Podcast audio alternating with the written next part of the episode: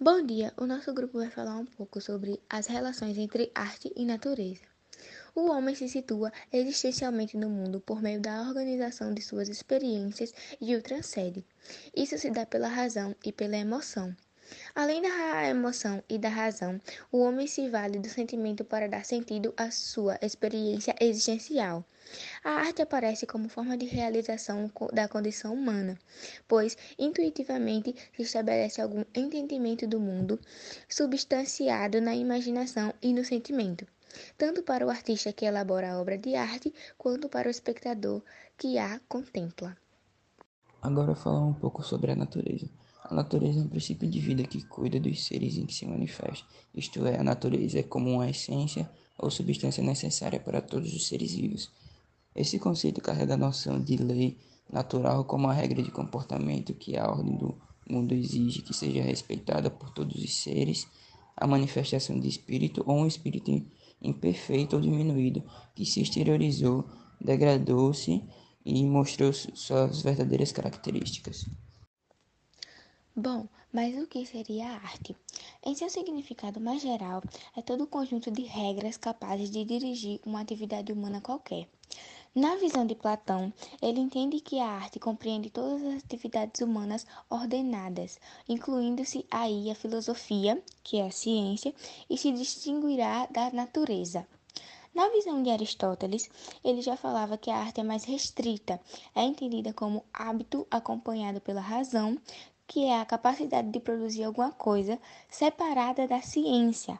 A arte e seu campo passam a abranger as atividades e práticas produtivas. Já na visão de estoicos, ele vê a arte como um conjunto de compreensões entendidas como assentimento ou representação compreensiva. Plotino já pensava de outra maneira. Ele reaparece a distinção entre arte e ciência, inexistente no pensamento estoico a distinção entre artes que se voltam para a fabricação de objetos, das artes que se é, destinam a ajudar a natureza e das práticas que tendem a agir sobre os homens, tornando-os melhores ou piores. Artes liberais em contraste com as artes manuais. Santo Tomás de Aquino distinguirá as artes liberali componentes ao trabalho da razão das artes civili, trabalhos exercidos com o corpo. Kant, as características tradicionais do conceito de arte receberam a distinção entre arte e natureza de um lado e arte e ciência do outro. Ainda distinguiu, na própria arte, a arte mecânica da arte estética. Arte mecânica dizendo respeito à realização de um objeto, possível por meio de operações necessárias, enquanto a operação tem como de imediato o sentimento do prazer, é arte estética. Esta, por sua vez, é arte aprazível. Sua finalidade é fazer com que, as, com que o prazer acompanhe a representação, enquanto simples sensações objetivas somente a fruição ou pela arte. Ou pela arte, o seu fim é a conjugação de fazer o prazer com as representações com as formas de reconhecimento. A representação tem um fim em si mesma e, portanto, é fonte de prazer desinteressado. Atualmente, a palavra arte significa qualquer tipo de atividade ordenada, sendo o termo técnica mais apropriado para expressar a ideia de atividade humana. No uso culto empregado ao termo, arte tende a privilegiar o significado de bela arte. Assim, a relação entre arte e natureza aparece sobre a forma de relação entre a arte e a técnica.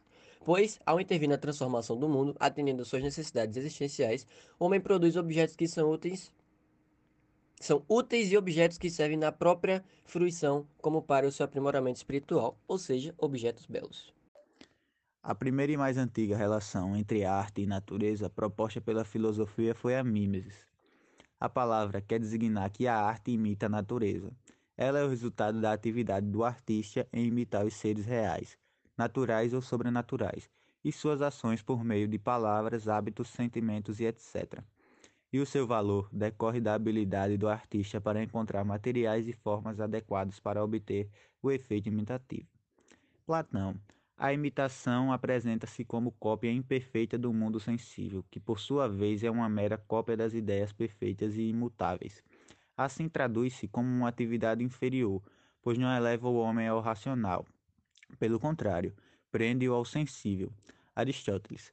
A imitação significa representar a realidade por meio da fantasia e da obediência a regras e preceitos para que a obra figure algum ser, algum sentimento ou emoção, algum fato acontecido ou inventado.